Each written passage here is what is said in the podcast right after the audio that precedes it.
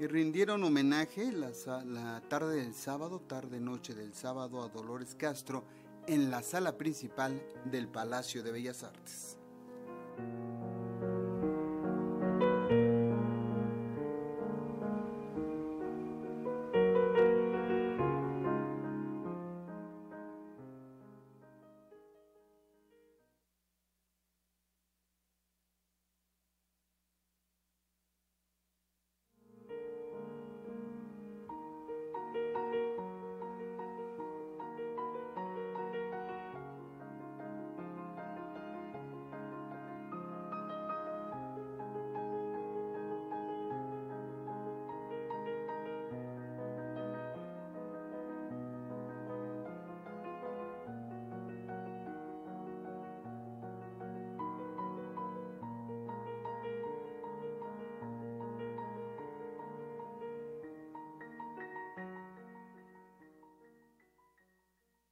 Dolores Castro fue una maravillosa persona, extraordinaria poeta, narradora, ensayista, crítica literaria y maestra de generaciones, entre muchas y destacadas actividades culturales que desempeñó a lo largo de su vida en nuestro país.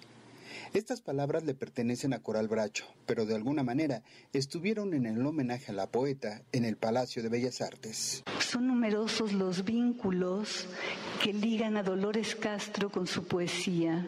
En sus poemas está ella de lleno, con todas sus cualidades, pero está también el proceso de su búsqueda vital y expresiva a lo largo de toda una vida y sus incesantes, sorpresivos hallazgos. Leer su poesía nos adentra de una manera directa y profunda en ese proceso suyo de percibir desde los más delicados detalles hasta su sentido más esencial, la riqueza de un diálogo íntimo que entabla con el mundo que la vea y la integra. La poeta Dolores Castro, fallecida el pasado 30 de marzo, fue recordada en la sala principal del Palacio de Bellas Artes. Se abrieron las puertas para una ceremonia presencial en la que Marien Toussaint la definió como un personaje casi mítico. Estamos ante el final de una generación de mujeres y hombres también, pero en este caso hablaré de las mujeres, en donde eh, fueron pioneras para tener un lugar, con una voz prudente y otras pues más alzada de tono, pero todas ellas nos abrieron las puertas, nos pusieron la silla y nos invitaron a sentarnos a las mujeres que queremos decir algo. Entonces, pues creo que tenemos eh, Lolita para rato.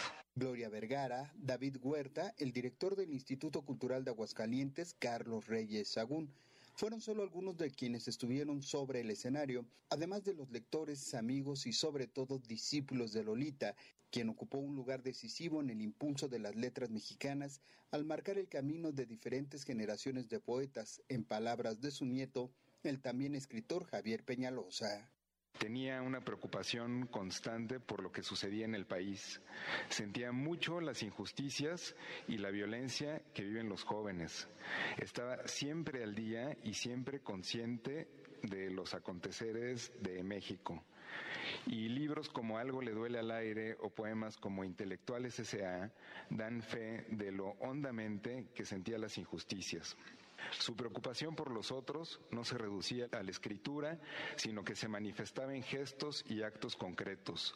A todo mundo daba lo que tenía, porque también fue una mujer que militó esa humildad que viene del lado de la sabiduría. En la ceremonia, Lucina Jiménez, directora del Instituto Nacional de Bellas Artes y Literatura, aseguró que en Lolita Castro recordaremos siempre su capacidad de crear belleza, en particular donde otros ojos solo vieron destrucción.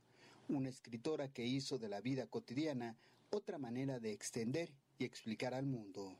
Hemos escuchado con emoción este tributo a una mujer capaz de convertir imágenes que se desprenden de otras imágenes hasta encontrar las palabras que expresan lo esencial de su sensibilidad profunda, su amor a la vida, a la justicia y al sentido de colectividad.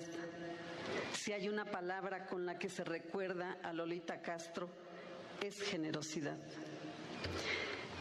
Conservaremos el valor de sus propios recuerdos, sabiéndose única, diferente, capaz de seguir el torrente de la vida hasta volar en libertad.